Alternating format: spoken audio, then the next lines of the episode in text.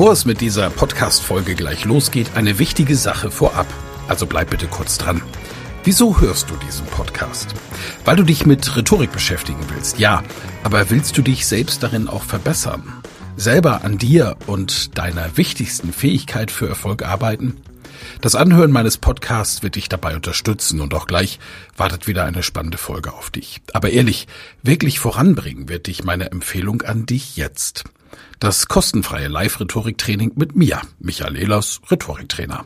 Darin erfährst du, wie du Redeangst besiegen kannst, was du tun kannst, um andere Menschen zu überzeugen, welche Tricks die Profis nutzen, um in allen Situationen Sicherheit auszustrahlen, mit welcher innovativen Methode du über dieses Training hinaus am Ball bleiben und deine Rhetorik in der Praxis trainieren kannst. Sei also dabei. Pausiere gerne die Folge und gehe auf www.rhetorikheld.de. Diese Website findest du auch in den Show Notes. Wir sehen uns dann. Ich freue mich riesig drauf und jetzt viel Spaß bei der Folge.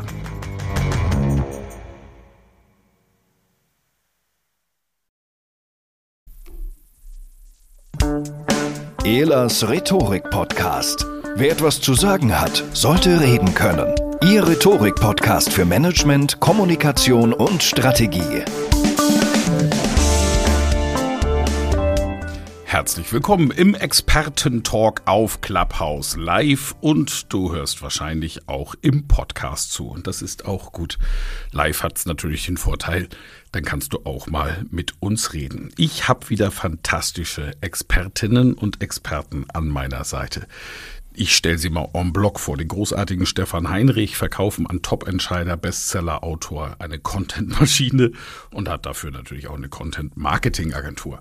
Die liebe Mona Tenjo ist Buchautorin, eine sehr erfolgreiche Clubhouse-Moderatorin mit verschiedenen Formaten, die wirklich großartig sind, viel Spaß machen und ihr Buchthema und Expertenthema ist Zeitmanagement und Projektarbeit. Arno Fischbacher ist Mr. Stimme aus Österreich, Salzburg und hat Stimme.at ein uraltes, kann man ja schon sagen, Portal, in dem es um das Thema Stimme geht. Marco Ripanti ist aufgeregt, weil heute Abend ja das Endspiel ist Italien gegen England. Und wir wünschen, also ich zumindest, auch eigentlich ist mir egal, aber ich wünsche es Italien einen Tick mehr, Marco, weil sie, äh, die Liga ist so im Eimer, die können das gut gebrauchen. Und äh, Marco hat eine Agentur, eine Werbeagentur, und unter anderem macht er auch Social Media Marketing für sehr, sehr bekannte Fußballer, weiß ich. Yvonne de Barg ist Schauspielerin, hat bei allen Serien mitgespielt, außer Tatort, haben wir es wieder gesagt, Yvonne. Und sie ist Expertin für Körpersprache und Online-Meetings. Und die ganz großartige Stimme, die ihr heute hören werdet, die besondere Stimme kommt von Claudia und sie nennt sich auch die Umsatzstimme. Und finde find schön, dass du meiner Einladung auch gefolgt bist. Ebenfalls zu Gast ist Magda Bleckmann, auch aus Österreich. Sie ist Netzwerkexpertin, ehemalige Top-Politikerin des Landes und ebenfalls eine sehr erfolgreiche Buchautorin. Wir haben Flo Mack zu Gast. Er hat 79.300 Follower bei Clubhouse und ist auch der Chef der Seite www.clubhouse-germany.de und hat das Vorwort zu einem großartigen neuen Buch über Clubhouse geschrieben. Und ebenfalls zu Gast ist Frederik Hümmicke, Dr. Frederik Hümmicke, Neurowissenschaftler. Und er hat gerade ein Wahnsinnsbuch im Markt, das jeder einfach lesen muss, weil es ist für mich das Buch des Jahres Handling Shit. Muss man gelesen haben. Und ich freue mich sehr, dass ihr alle dabei seid und will einen kleinen Einstiegsimpuls geben. Und den gebe ich gleich zusammen mit Flo. Flo, kannst du dich noch erinnern, wie wir dieses Thema besprochen haben? Ich kann mich nicht mehr daran erinnern. Ich bin schon gespannt, auf was wir jetzt kommen. ja, ähm, es gab ja eine Clubhouse Town Hall mit den Gründern von Clubhouse, die extra für Deutschland war. Und wir beide haben uns im Rahmen dieser Town Hall unterhalten. Und du wurdest, weil du einfach einer hier Mr. Clubhouse natürlich bist, du hast ja so viele Follower, weil du von Anfang an dabei warst, tolle Räume machst und so weiter. Und logischerweise fragen die Macher von Clubhouse aus Amerika, wenn es in Deutschland darum geht, wie läuft die deutsche Community, jemanden, der hier sehr erfolgreich bist, ist. Also das bist du. Und ähm, dann gab, gab es ein ziemlich faires Auswahlverfahren, wer dort sprechen darf. Und du hast nachher gesagt, äh, das Feedback, das du bekommen hast, das war erstaunlich negativ. Auch zu dem Talk nach dem Town Hall. Kannst du dich erinnern? Jetzt, jetzt hast du mich voll abgeholt. Jetzt bin ich voll da. Ich kann mich erinnern. Wie, wie war das denn? Erzähl mal. Ja, es war sehr deutsch.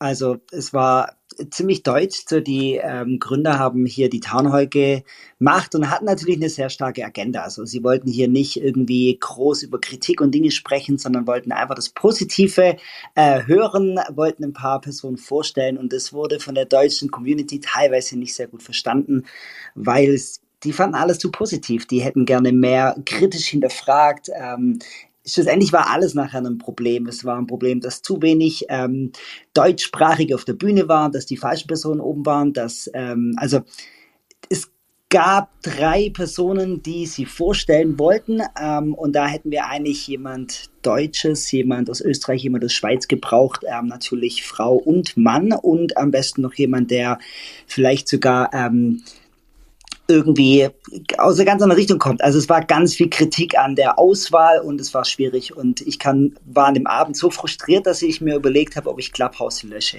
Ja, das muss man sich mal vorstellen. Mr. Clubhouse will Clubhouse löschen. Ja, wie sind wir? Negativ oder positiv und warum? Meine Meinung ist ja, wir sind positiv, wenn man uns lässt. Aber vom Grundgedanken her gibt's da eine Sache, das ist unser unser Lerntyp. Und der ist schon sehr besonders. Der bringt uns in der deutschsprachigen Kultur, und ich packe jetzt, wenn ich Deutsch sage, wirklich alle Länder zusammen, in dem Deutsch die Hauptsprache ist. Also Deutschland, Österreich, Schweiz, Liechtenstein, nehmen wir wie immer wegen der Kohle mit, auch nördliches Italien, ist sehr, sehr deutsch. Das kommt von der deutschsprachigen Kultur. Und wir haben gewisse Ähnlichkeiten, insbesondere im Lerntyp sind wir überwiegend sogenannte Mismatcher. Ein Mismatcher, das heißt, dass etwas Neues in dein Leben kommt und du vergleichst es mit Erfahrungen, die du in der Vergangenheit gemacht hast, die nicht funktioniert haben. So ein Lerntyp, wenn das jetzt auch dein eigener ist, der sorgt dafür, dass du in den Dingen einfach auch mal nach dem Negativen suchst. Du suchst also quasi das Haar in der Suppe, weil da müsste doch eins sein. Das sorgt allerdings auch dafür, dass wir anschließend etwas anders handeln. Nämlich, wenn wir Pläne machen, dann machen wir eben nicht einen Plan und ziehen ihn einfach mal durch, also der Mismatcher nicht, sondern der Mismatcher macht zehn Pläne, wo er feststellt, neun werden garantiert nicht funktionieren, einer könnte funktionieren. Wenn er den dann umsetzt, stellt er fest, funktioniert. Und das sorgt dafür, dieser Lerntyp, dass wir in bestimmten Dingen einfach auch gut sind und vielleicht sogar besser als andere Kulturen. Beispielsweise im Maschinenbau sind wir seit Jahren gut, weil das gut ist, wenn man eine Maschine gut baut, die qualitativ wirklich was, was kann und was hält. Gegenteil des Mismatchers ist der Matcher. Etwas Neues kommt ins Leben, du vergleichst es mit Erfahrungen, die du in der Vergangenheit gemacht hast, die funktioniert haben. Und das, was mir zugetragen wurde, heißt, dass wir im deutschsprachigen Kulturkreis zu 80 Prozent Mismatcher sind, 20 Prozent Matcher. Und in Amerika ist das umgekehrt. Und immer dann, wenn es um Geschwindigkeit, auf Geschwindigkeit ankommt, dann sind komischerweise auch die Amerikaner in den bestimmten Feldern, beispielsweise auch Forschungsfeldern, weiter vorne, Marketing zum Beispiel. Da ist es wahrscheinlich nicht so wichtig, alles detailliert bis ins Ende zu planen, sondern einfach auch mal zu machen, auszuprobieren und das, was funktioniert, das geht dann.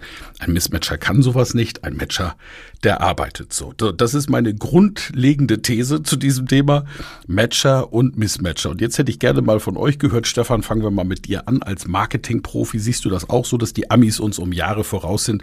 Und wie sind wir denn nun aus deiner Sicht? Also wir beide erinnern uns wahrscheinlich noch an diesen wunderbaren Auftritt von Angelo Gaia beim Club oh, 55. Ja. Ein italienischer Wein erzählt hat von diesem ähm, Smalltalk, den er in Amerika geführt hat. Mit irgendjemand, den er nicht kannte. Und da war ein Klavierspieler im Hintergrund. Und weil ihm nichts Besseres eingefallen ist, hat er den anderen gefragt, spielen Sie Klavier? Und die Antwort von dem Amerikaner war, ich könnte es ja mal versuchen. Also äh, der, der Gedankengang hier war, äh, ja, warum nicht? Ich kann es ja mal probieren. Ein Deutscher würde wahrscheinlich geantwortet haben, nein, ich spiele nicht Klavier oder ja, ich spiele Klavier. Und das finde ich so interessant, dass die Amerikaner eher in, in, in Chancen denken, ne? also dass sie eher sozusagen vorwärts gerichtet sind, eher positiv orientiert sind, im Sinne von, ja, warum? Das könnte ich ja mal probieren. Ein Deutscher würde wahrscheinlich sagen, ja, ich habe in meiner Kindheit mal Klavier gespielt, aber ich habe lange nicht mehr geübt und wahrscheinlich kann ich es nicht mehr. Ganz andere Sicht auf die Dinge eher beurteilend negativ und weniger chancensuchend positiv in die Zukunft betrachtet. Und ich denke, das, das kann man auch im Marketing erkennen, das kann man in vielen anderen Dingen erkennen, vor allem im B2B, wo viele immer noch denken, dass man erstmal ganz viel beweisen muss und ganz viel Negatives ausschließen muss, um Anerkennung zu bekommen. Und ich erlebe das auch bei meinen Kunden, dass die sehr stark in diese Richtung ausgeprägt sind. Also ich sehe da durchaus einen Riesenunterschied. Yvonne, danke, Stefan. Ja, ich war ja eine ganze Zeit in Amerika, habe da Schauspielschule gemacht und ich habe festgestellt, dass die sehr viel positiver sind. Nur wenn du an der Oberfläche ein bisschen kratzt, dann ändert sich das auch wieder. Die, die halten das ganz, ganz lange aufrecht. Ganz lange. Dieses Hey, this is so nice, bla bla blub. Und äh, wenn du dann enger befreundet bist mit denen, dann sind die genauso Mismatcher wie, wie alle anderen. Das Zweite, was ich noch festgestellt habe, aber das ist nur eine, eine Theorie, ähm, ist, dass es so Wellen gibt. Es gibt Wellen bei Social Media, da kannst du posten, hey, das ist aber ein, ich wünsche euch einen schönen sonnigen Tag. Wie? Sonne, bei uns regnet's. Und dann kommen eins nach dem anderen, kommen da so, kennst du das? Ja? Mhm. Vom einen nach dem anderen kommen dann so negative Sachen, da denkst du, was, was hab, Entschuldigung, was habe ich denn gepostet? Und ähm, das, das ist meine Theorie, dass es Wellen gibt. Keine Ahnung, ob das mit, mit Sternenkonstellation oder, oder Wasser oder was weiß ich, was zu tun hat, was weiß ich. Aber das kennt, glaube ich, jeder, dass man was postet und dann kommen irgendwelche Sachen, die, die hat man nicht unter Kontrolle. ja, auch eine schöne Sicht auf die Dinge. Arno, was ist deine Erfahrung? Mich hat's äh, persönlich durchaus ein bisschen elektrisiert, diese Diskussion damals. Denn ich bin in mich gegangen und habe mein äh, Gesprächsverhalten hier auf Clubhouse äh, hinterfragt. und dabei ist mir aufgefallen, dass mir selbst relativ oft passiert, wenn ich eine Wortmeldung höre und ich höre da irgendetwas, wo es in mir klingelt, dann äh, habe ich relativ rasch so einen Ja-Aber-Impuls in mir. Also ich bemühe mich dann redlich, das anders zu formulieren. Dahinter steckt aber verhältnismäßig oft genau dieses Phänomen.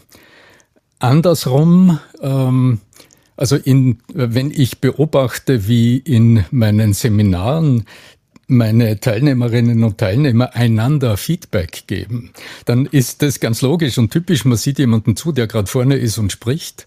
Und das allererste, was einem auffällt, äh, ist, was alles nicht dem entspricht, wie man es gerne ja. hätte, was dem eigenen ja, Wunsch entspricht. Danke, mhm. Oder?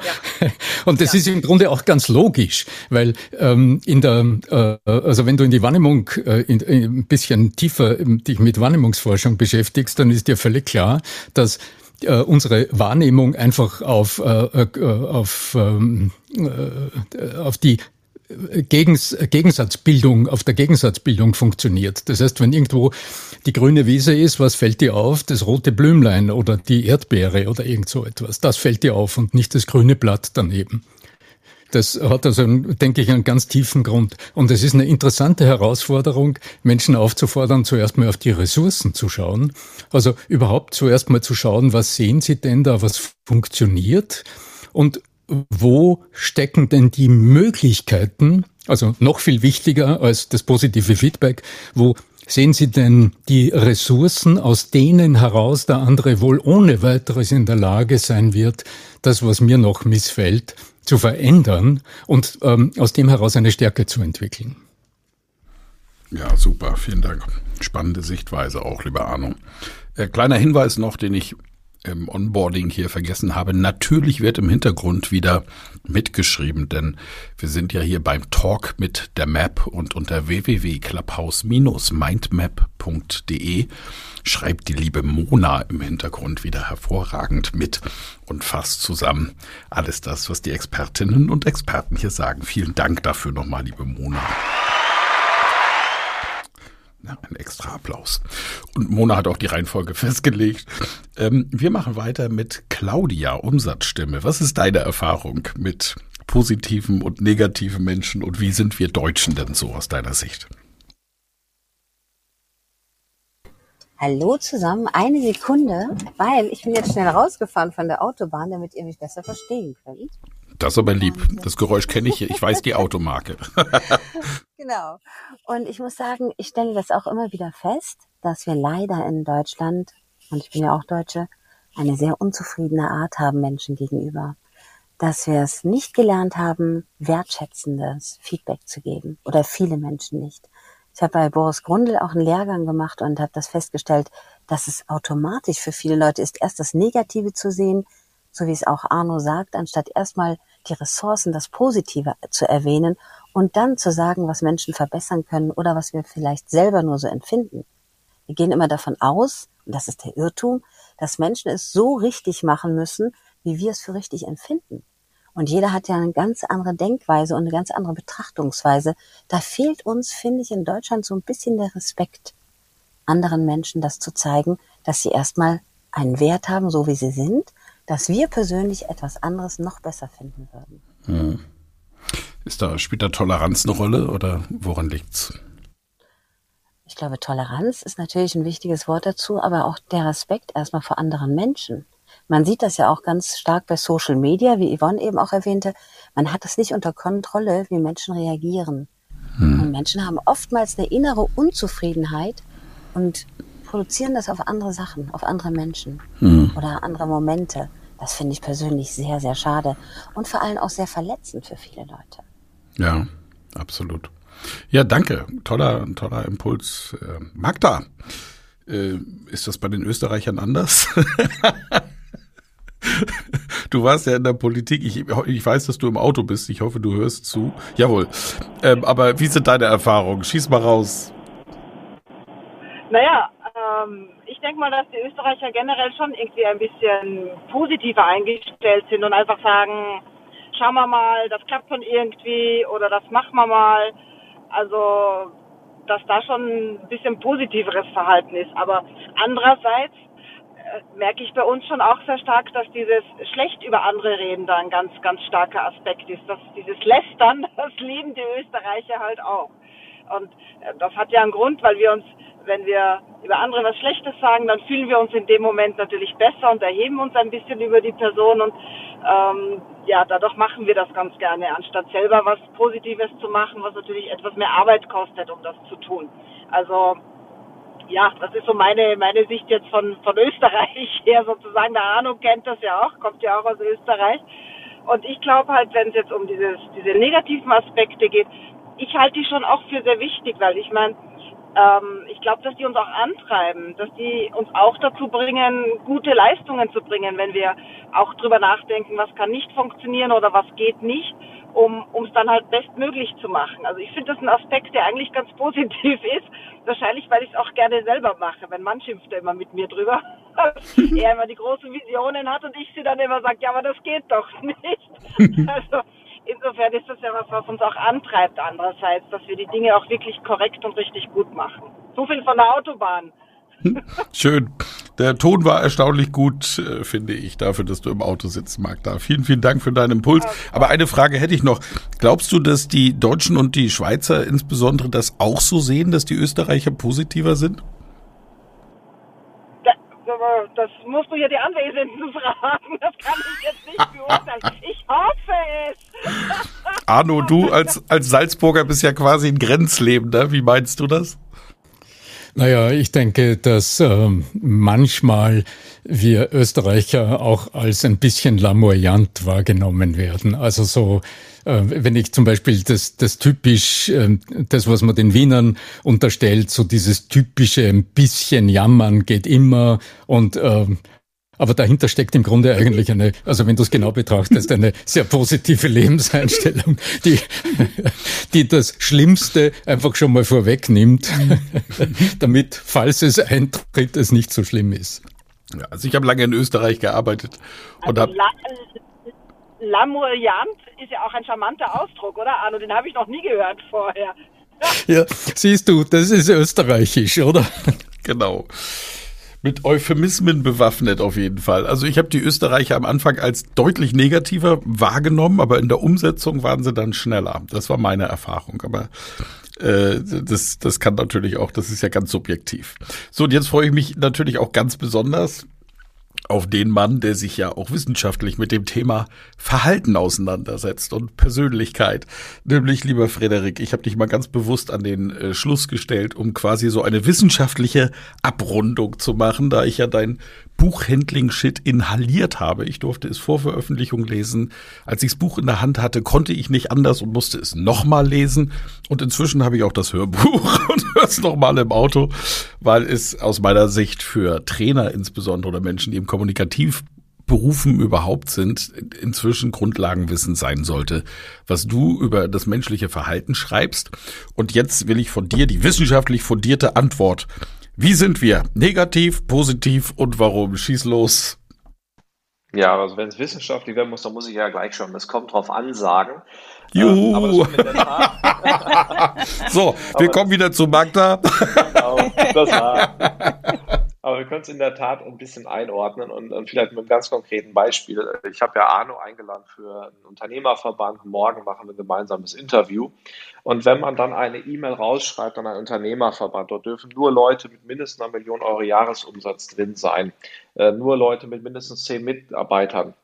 Dann schickt man dort an 8000 Leute eine E-Mail mit dem Hinweis, übrigens, wir machen jetzt ein Interview mit dem lieben Arno Fischbacher und wir können sicher sein, fünf Unternehmer kriegen diese Massen-E-Mail, die ja so Newsletter-mäßig sagt, übrigens, hier gibt es eine Veranstaltung, ein Interview.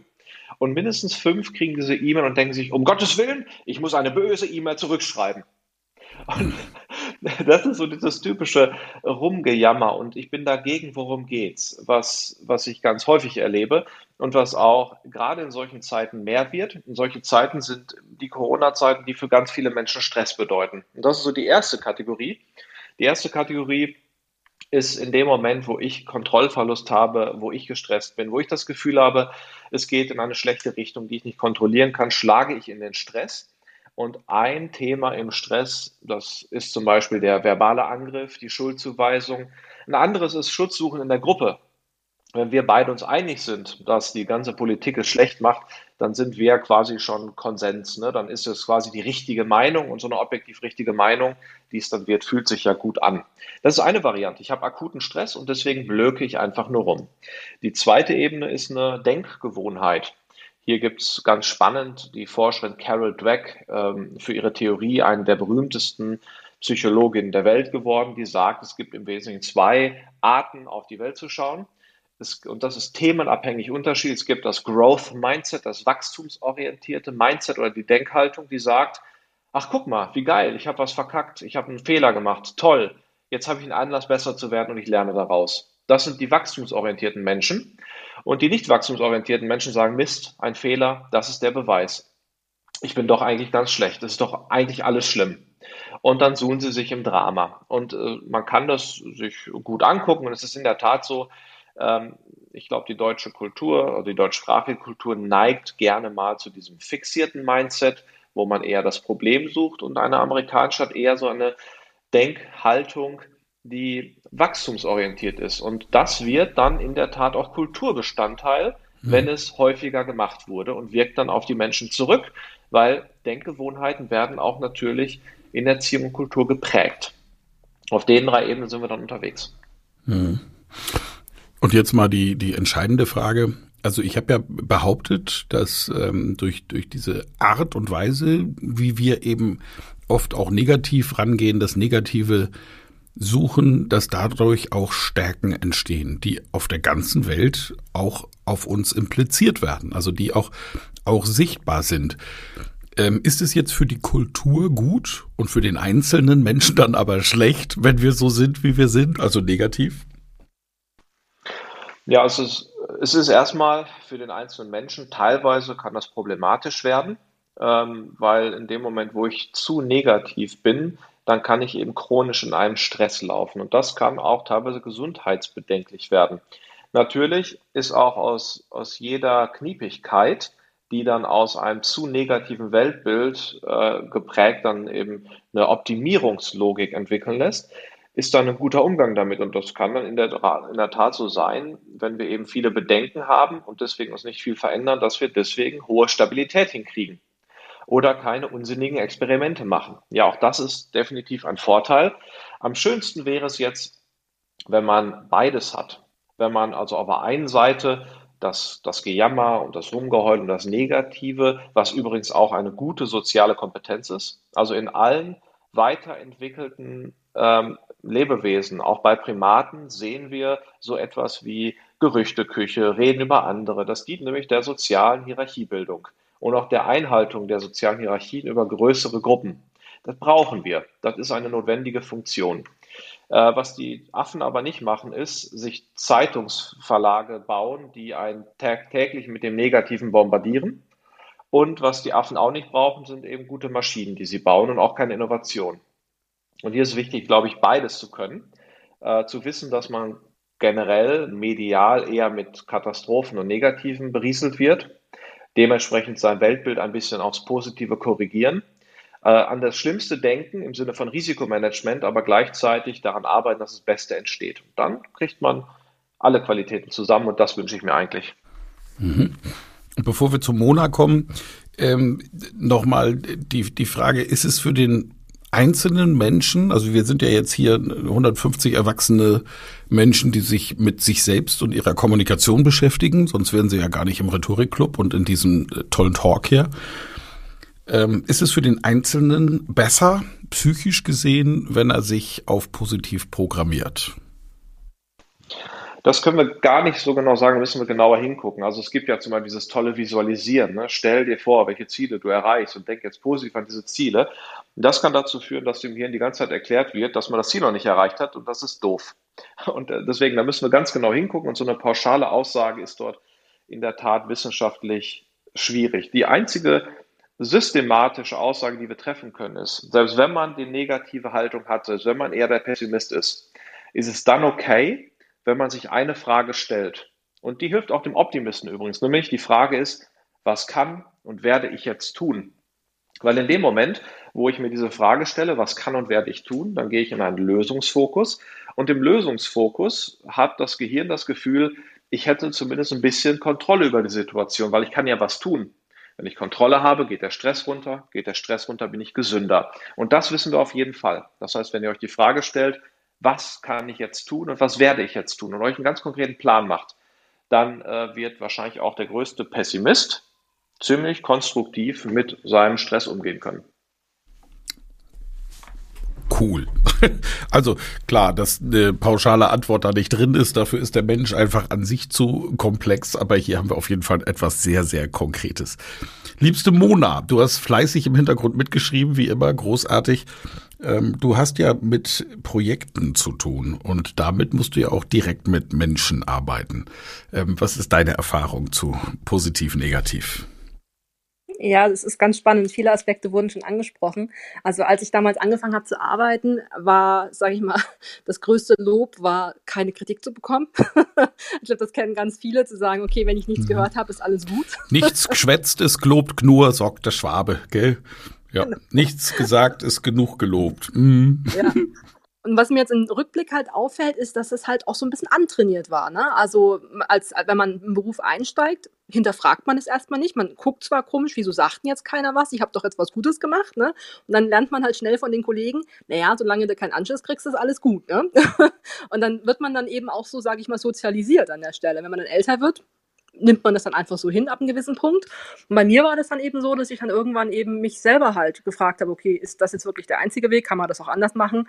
Weil ich habe dann eben teilweise auch die Lernerfahrung gemacht, eben sehr, sehr hart, also gerade im Consulting dann eben richtig hartes Feedback zu bekommen und halt überhaupt nichts Positives zu hören. Und dachte mir, kann man das nicht irgendwie anders beibringen? Also das kann doch jetzt nicht der einzige Weg sein und habe das dann für mich eben angefangen, ähm, andere Wege zu suchen, mich dann auch ein bisschen auch viel mit der amerikanischen Literatur beschafft, mit dieser Sandwich-Technik und was es da nicht alles gibt und versucht das halt ein bisschen netter zu verpacken, weil man muss ja nicht jedes Mal einen auf den Deckel kriegen, um was zu lernen. Ich glaube, die Leute sind oft intelligent genug, um das auch ohne den Anschluss zu verstehen. Ja?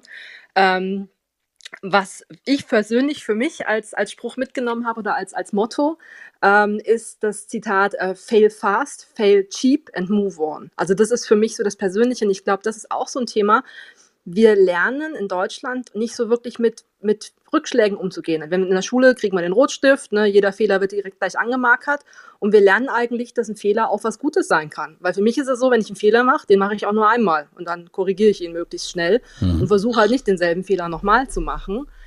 Und mich da dann eben auf die Lösung zu gucken und sagen, okay, verstanden, so geht's nicht, dann probieren wir mal was anderes. Ne? Aber dass eben dieses, dieser schnelle Umschlag, dann auch schnell eben in diesen Fehler zu kommen und sich jetzt nicht ewig dann eben da drin zu suhlen und zu sagen, oh, das war jetzt alles ganz schade, sondern zu sagen, okay, das, so klappt's nicht, also probieren wir halt was anderes und dann geht's weiter. Und ich glaube, das haben viele auch nicht gelernt, mit mhm. sowas umzugehen. Ja, das stimmt. Ja, das äh, fällt uns, glaube ich, auch in den Seminaren auf. Ein Hinweis noch, acht von, zehn, also vielen Dank erstmal, liebe Mona, für den, für den tollen äh, Praxisimpuls. Und ein, ein Mini-Impuls noch von mir, auch als Frage an alle Experten, bitte frei, wer sich berufen fühlt, sagt bitte was. Acht von zehn Botschaften, die wir täglich vernehmen, sind negativ. Der Frederik hat ja auch schon unsere Mediengesellschaft angesprochen, die natürlich auch getriggert ist von unserem Medienkonsum. Und das ist aus meiner Sicht eben auch eine, eine wirklich eine Schlange, die sich in den Schwanz beißt. Ähm, auf der einen Seite reagieren wir nun mal und wir wissen ja auch warum, nämlich durch die Stressreaktion auf die negativen Headlines. Und äh, dadurch trainieren wir natürlich auch die Medien, ey, das funktioniert, mach so bitte weiter. Und auf der anderen Seite sehe ich immer mal wieder so aufflammen, eine Lust bei den Medien auch etwas positiver zu kommunizieren. Ähm, Focus zum Beispiel online, dahinter steckt ja die Gruppe Border Forward. Und bei Focus ist der Slogan, ich glaube, bessere Nachrichten. Das ist ja positiv, aber natürlich, klar, die Klicks kriegen sie online als, als derzeit, wo Klick erfolgreichstes Online-Portal über, über die negativen Sessions. Acht von zehn Botschaften, die wir vernehmen täglich, egal ob aus den Medien oder auch mit den, aus den Gesprächen mit anderen Menschen, sind negativ. Das ist Fakt. Inwieweit würden Menschen da auffallen, die dieses Muster brechen? Und welchen Tipp hättet ihr dazu, um dieses Muster zu brechen? Einfach mal frei Schnauze, wer Lust hat. Ich würde einfach alle Ja-Aberers kategorisch mit Stromschlägen versehen. Danke, danke, danke. Cool, ja, aber Yvonne, jetzt ehrlich. ja, genau. Das wäre schön. Im Seminar mache ich das ja. Wer, wer dabei war, kennt das ja. Da ja, gibt's, au, au, au, da gibt's Stromschläge in verbaler Form, die tun weh, aber dadurch merken es die Leute. Also das ist zum Lachen. Keine Sorge, meine Lieben, aber äh, da, da passiert was, um auch mal gefeedbackt zu werden. Also ja, aber ist definitiv ein absolutes No-Go. Ne? Klar. Äh, Alternativen, Yvonne? Äh, ja, ich, dieses und gleichzeitig, das ist ja jetzt inzwischen mhm. so, so inflationär. Ich glaube, wir können es noch ein, zwei Jahre benutzen, aber dann müssen wir uns was anderes einfallen lassen. Und ich habe das Gefühl, wenn wir mit gutem Beispiel vorangehen, mhm. mit dem statt ja, aber und gleichzeitig, einfach das Ersetzen mit und gleichzeitig, mhm. dann gewöhnen sich die anderen auch dran, dass das äh, viel, viel angenehmer klingt. Ja. ja. aber ist einfach ein Angriff und dadurch wird die Botschaft ja negativ. Ja, so das ist es. andere ist dann, also ist einfach umgeswitcht, einfach ja. umgedreht. Also wenn du mit und starten kannst generell, bist du immer nachher auf dem richtigen Weg, ist auch meine Erfahrung. Und wenn dir dazu nichts einfällt, dann gibt's allerdings, obwohl jedoch nur, das sind Abschwächungen vom Aber, die allerdings schon, weil es, weil das Ja, aber, oh. ja, weil, mhm. weil das Ja, aber ja die direkte äh, äh, ja direkt dein, dein Alarmzentrum als Rezipient sofort triggert und sagt, oh, das wird negativ. Und alleine die anderen Begriffe, dass ich meinen Wortschatz dahingehend erweitere, sorgen schon dafür, dass dieser Trigger einfach nicht gesetzt ist. Und jetzt hat die positive Botschaft danach auch tatsächlich noch eine Chance. Und ist die absolute Ideallösung. Wenn dir das gelingt, bist du immer auf dem richtigen Weg. Sehe ich genauso. Toller Tipp. Arno, du hattest noch was. Ja, ganz was anderes. Und zwar, ich, ich, ich betrachte die Dinge ursächlich ja immer mal gerne aus der Perspektive, was tut die Stimme? Denn wenn du Ja, aber sagst, dann ist auf der einen Seite das Wort, das etwas triggert. Wir dürfen aber nicht übersehen, dass die Stimme in unserem Gehirn immer vor den Worten verarbeitet wird und insofern die, die Reaktion auf das Wort prägt. Und im Ja, aber ähm, hört sich deine Stimme deutlich anders an, als wärst du empathisch dem anderen gegenüber gerade eingestellt. Also dieser, diese, diese, äh, dieses Verlassen der persönlichen Ebene und das Rutschen auf die reine Sachebene, äh, das ist hörbar und das äh, ist ein ganz wesentlicher Teil der entstehenden kleinen Eskalation in der Regel. Darum ist meine Empfehlung ein bisschen komplexer.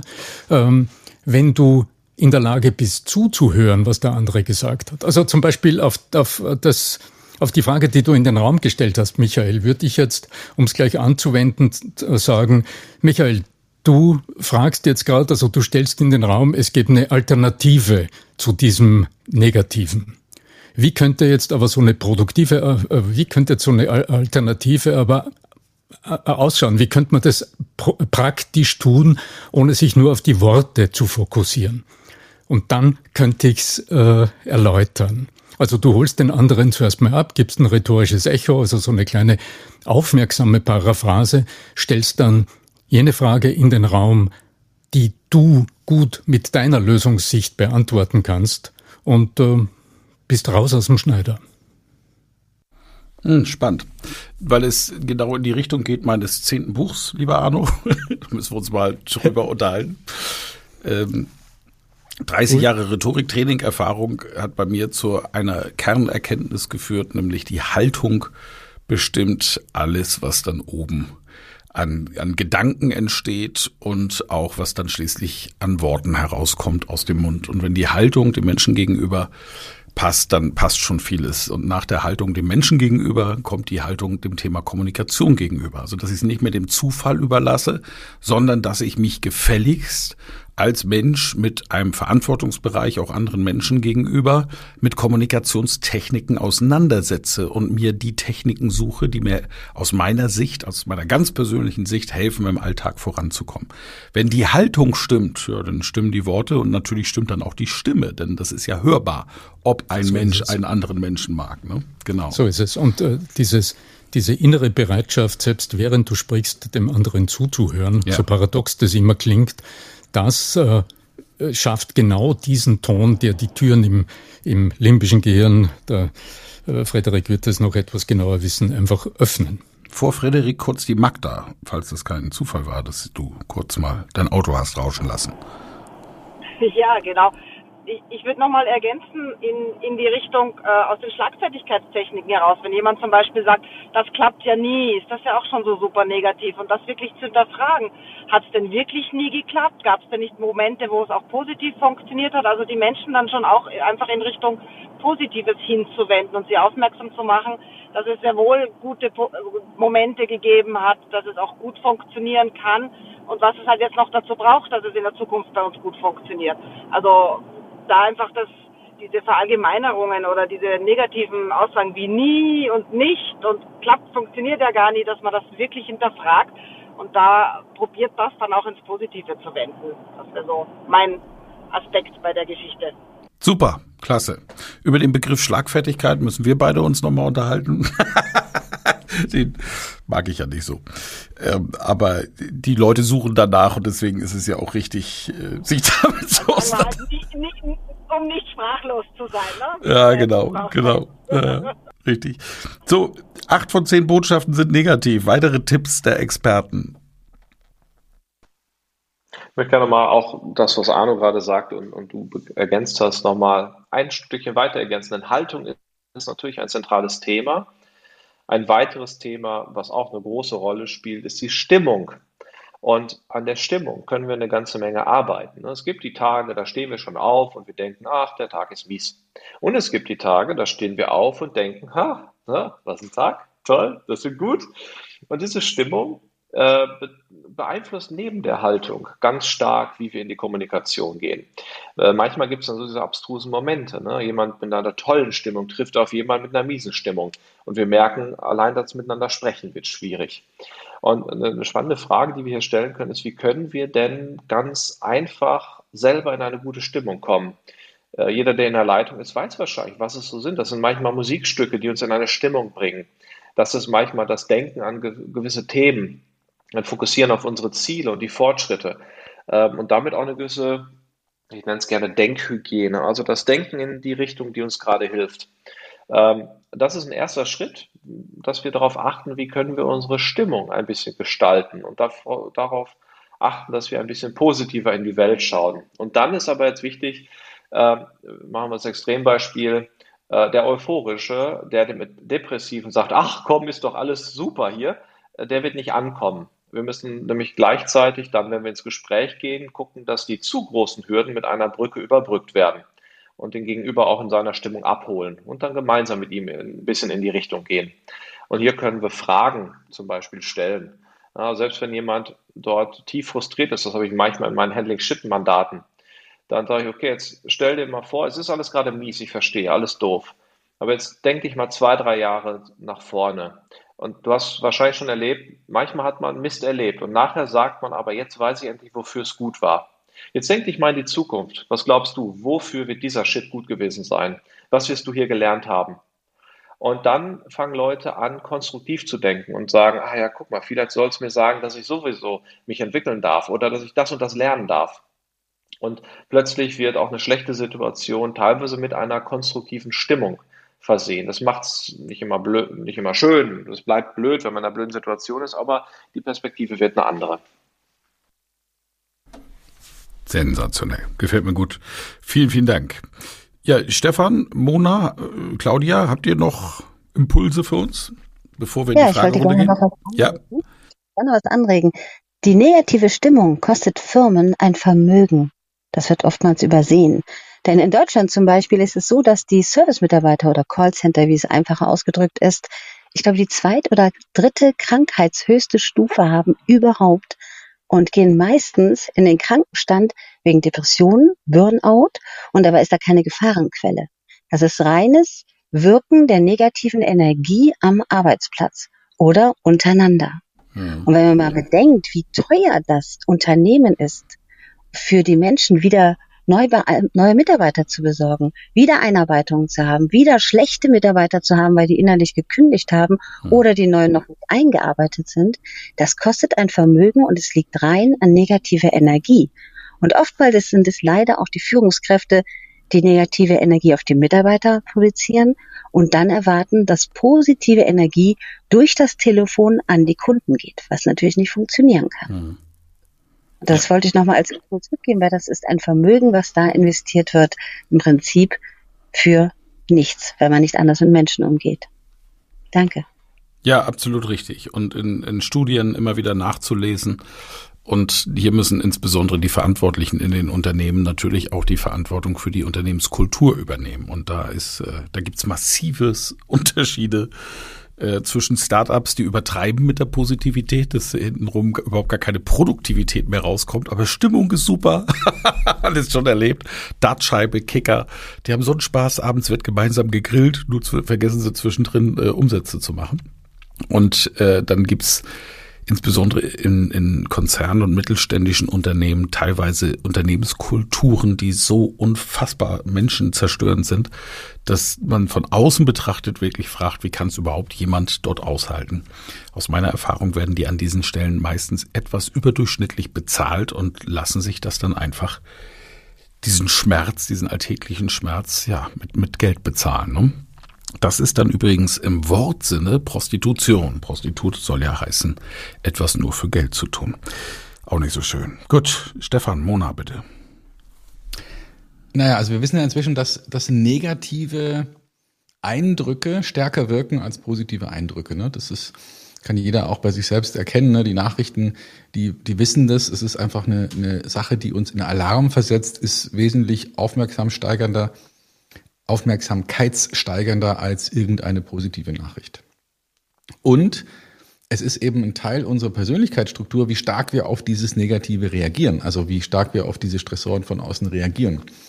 Und vielleicht ist es ja eine Fähigkeit, die man lernen kann, manche vielleicht einfacher als andere, sich mal bewusst zu werden, welche Art von, von Negativismen lasse ich denn da an mich ran und lass, lass sie Teil meines Alltags werden. Und welche Möglichkeiten habe ich, um in meinem Denken ja fast schon so eine Hygiene, ähm, ja, so eine Denkhygiene einzubauen, dass ich mir überlege, was denke ich da eigentlich gerade wieder für einen Scheiß? Ja. Ähm, warum denke ich denn so negativ? Wie könnte ich denn jetzt positiv darüber denken? Und das ist, glaube ich, eine Fähigkeit, die man erlernen darf, wenn man will, und sich zu überlegen, okay, was, was denke ich da gerade so vor mich hin und wie kann ich dieses Denken nochmal verändern? Das ist etwas, was wir alle trainieren dürfen. Und ich fände es gut, wenn wir das unseren Schulkindern so früh wie möglich beibringen würden, dass das Denken nicht etwas ist, was einfach nur so vor sich, vor sich hin denkt, sondern man eben auch noch die Möglichkeit hat, darauf einzuwirken und sich zu überlegen, will ich jetzt gerade mich so runterziehen lassen oder finde ich vielleicht einen Weg, um mich aufzurichten und mir zu überlegen, hey, ähm, was ist denn das Gute am Schlechten? Ja, großartig. Genau, darum geht's nämlich auch. Also wir waschen unseren äußeren Körper, ist ja meine, meine Geschichte, die ich auch immer gerne bei Vorträgen auf der Bühne erzähle. Wir waschen unseren Körper hervorragend, da wird ein Duft aufgelegt, ein Cremchen, etwas Puder, die Haare gewaschen, alles wird gelegt. Aber äh, was ist mit unserer Hirnhygiene? Machen wir das eigentlich auch bewusst? Und da ist ja schon Wahnsinn, wie ritualisiert negativ viele Menschen schon in den Tag gehen. Ne? Toller Impuls. Danke, Stefan. Mona. Ich schließe da direkt an. Es war die direkte Steilvorlage. Kann da direkt ein Praxisbeispiel zu geben. Gerade gestern kriege ich einen Anruf. Ich war gerade beim Einkaufen, habe meine Tüten geschleppt, kriege einen Anruf von einem Kunden, total durch den Wind. Äh, wichtige Mitarbeiterin, die gerade befördert werden sollte, kündigt aus heiterem Himmel äh, und lässt die Firma mehr oder weniger in der Vollkatastrophe stehen. Inhaberin total am Ende, total durch den Wind. Äh, zweifelt alles an, wo ich sage, okay, stopp. Erstmal heute nichts mehr machen, erstmal die Emotionen rausnehmen. Mach Sport, reagier dich ab, mach irgendwas, um erstmal die ganze Emotion loszukommen. Du kannst die Situation gerade sowieso nicht ändern. Das heißt, jetzt beruhig dich erstmal, weil in dem Status, in dem du gerade bist, kannst du nicht klar denken. Das ist gefährlich, in solchen Stadien eine Entscheidung zu treffen. Und dann nimmst du dann einfach, wenn du dich wieder abgeregt hast und morgen früh aufgestanden bist, dann ist ein neuer Tag, dann nimmst du dir einen Zettel und schreibst erstmal alles auf, was die Person auf dem Tisch hatte und dann gehen wir da mal zusammen durch und gucken, was davon kann man jetzt umverteilen. Da sind auch andere Leute, die ja auch noch Verantwortung übernehmen können. Was davon ist auch überhaupt nötig? Also so, so, eine, so eine Situation hat ja auch immer was Positives. Vielleicht wurden da in der Vergangenheit einfach auch Ineffizienzen ähm, sage ich mal, eingeschliffen in Prozessen, die man vielleicht in dem Schritt auch gleich mal mit aufräumen kann, um zu überlegen, okay, was ist denn jetzt eigentlich wirklich noch nötig? Braucht man das überhaupt? Kann man das vielleicht auch anders machen, besser machen? Und vielleicht ist es auch ein gutes Zeichen an der Stelle, weil lieber jetzt in der Situation, wo du gerade was Großes vorbereitest, als vielleicht dann vier Monate später, wenn du mittendrin bist und Kunden bedienen musst und die Person dich dann hängen lässt. Das heißt, hat ja alles vielleicht auch was Positives, dann lieber jetzt und dann einmal jetzt richtig aufräumen und dann steht es vernünftig auf soliden Beinen, als dann halt in der Situation überrascht zu werden, wo es dir dann wirklich schaden kann ähm, und dann im Prinzip nicht handlungsfähig zu sein. Und ich glaube, also Emotionen rausnehmen und dann wirklich auch zu überlegen, was Stefan gerade gesagt hat, was sind denn jetzt auch die Chancen? Es muss ja nicht immer alles gleich schlecht sein. Ja, es ist beschissen in der Situation, aber was kann ich denn jetzt da auch mitnehmen und was kann ich vielleicht auch anders aufbauen, damit sowas vielleicht auch nicht wieder passiert? Ja, fantastisch. Da sieht man gleich den guten Wert eines, eines guten, vertrauensvollen Beraters und einer guten Beraterin. Klasse. Vielen Dank. Ich mache die Zusammenfassung. Wie sind wir negativ, positiv und warum? Mein Einstiegsimpuls war, es gab eine deutsche Clubhouse Town, Hall, zu der es sehr negatives Feedback gab.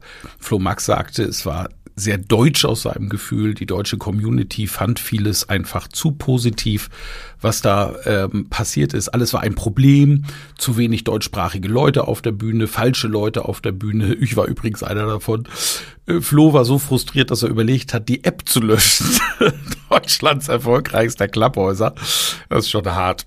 Als Lerntyp in der deutschsprachigen Kultur sind wir eben Mismatcher. Man vergleicht neue Erfahrungen mit in der Vergangenheit gemachten negativen Erfahrungen. Das heißt, wir suchen nach den Dingen, die nicht funktionieren. Das hat Vorteile, zum Beispiel beim Maschinenbau. Wir sind zu 80 Prozent Mismatcher in der deutschen Kultur und nur zu 20 Prozent Matcher. In Amerika ist das genau andersherum. Wenn es um Geschwindigkeit geht, ist der Matcher meistens schneller unterwegs. Bei Genauigkeit ist es eben der Mismatcher. Acht von zehn Nachrichten, die wir tagtäglich hören im deutschsprachigen Kulturkreis, sind negativ. Und was können wir dagegen tun? Von Stefan kam das Beispiel mit Angelo Gaia. Das, der macht übrigens fantastische Weine, ist einer der besten. Und er erzählte von einem Erlebnis in den USA, als er jemanden fragte, einen Amerikaner, spielen Sie Klavier? Und der Ami sagte, ich könnte es ja mal versuchen. Ein Deutscher würde sagen, ja, nein. Amerikaner sind eher chancenorientiert, in die Zukunft orientiert. Anerkennung bekommen wir eher durch Fehlerausschluss in unserer Kultur. Negative Eindrücke wirken stärker als positive. Es ist Teil unserer Persönlichkeitsstruktur, wie wir mit Stressoren umgehen. Vielleicht ist es lernbar, welche Stressoren ich zulasse. Denkhygiene sollte ich betreiben. Wie kann ich positiv darüber denken? Will ich mich wirklich so runterziehen lassen? Und ist vielleicht sogar etwas Gutes daran? Yvonne de Barg sagt, an der Oberfläche halten Amerikaner die Positivität aufrecht, aber wenn man sie besser kennenlernt, sind sie eben auch eher Mismatcher. Es gibt Wellen in Social Media, sagt sie. Manchmal kann man posten, was man will, und ein anderes Mal gibt es eine Riesenwelle. Ja, aber ist ein Angriff, Moment, da ist jemand in meiner Map. So, ja, aber ist ein Angriff lieber und stattdessen sagen. Trigger vermeiden, um die positive Nachricht nach dem Aber nicht zu negieren. Arno Fischbacher, Mr. Stimme sagt, Arno hat sein Gesprächsverhalten auf Clubhouse aufgrund der Town Hall, die im Eingangsbeispiel genannt war, hinterfragt. Ein Ja-Aber-Impuls ist sehr häufig vorhanden. Die rote Blüte fällt in einer Wiese mehr auf als das grüne Blatt. Schönes Bild. Wo sehen die Menschen Ressourcen? Das, was mir missfällt, zu verändern und eine Stärke zu vermitteln. Österreicher werden schon etwas lamoyant wahrgenommen.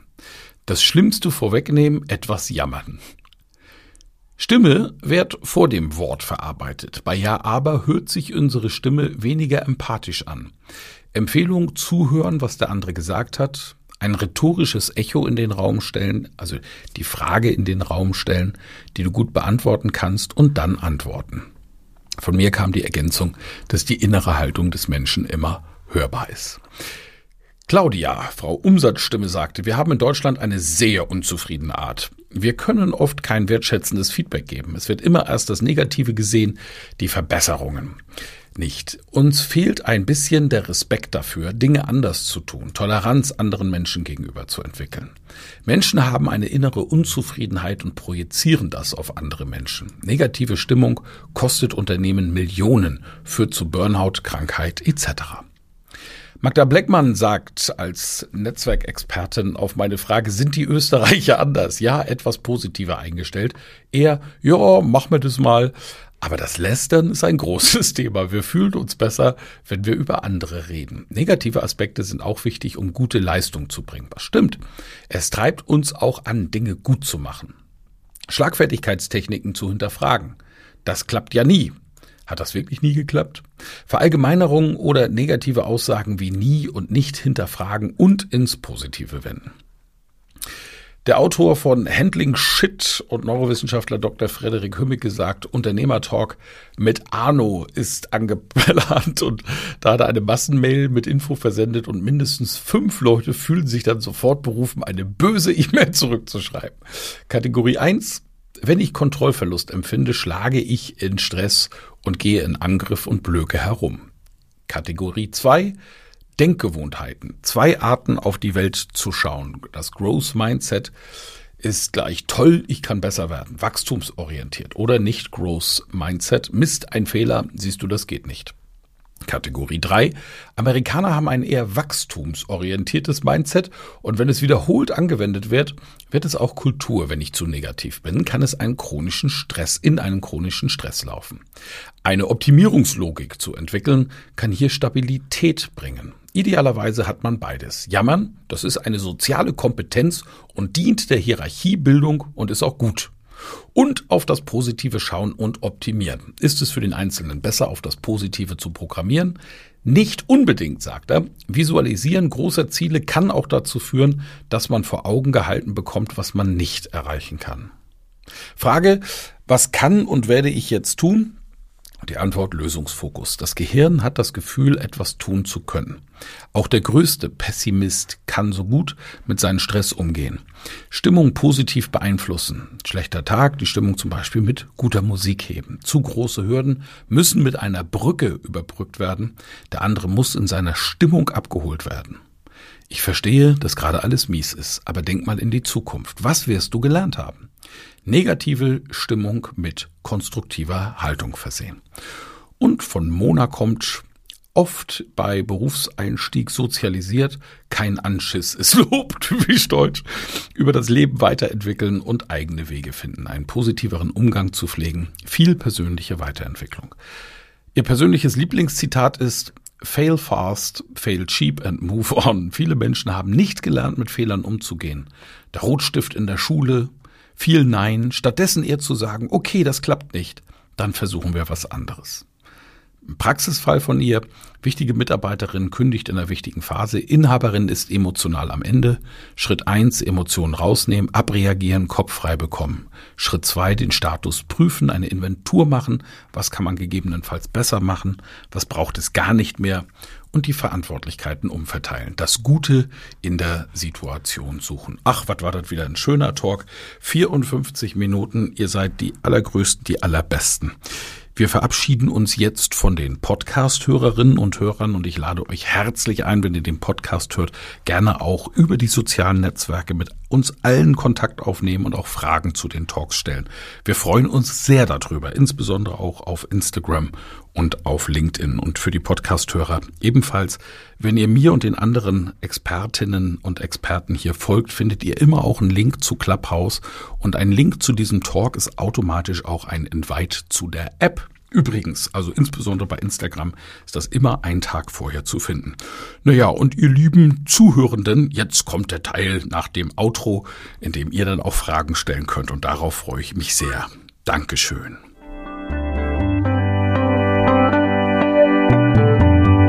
Vielen Dank fürs Zuhören. Mehr Informationen unter www.rhetorik.me.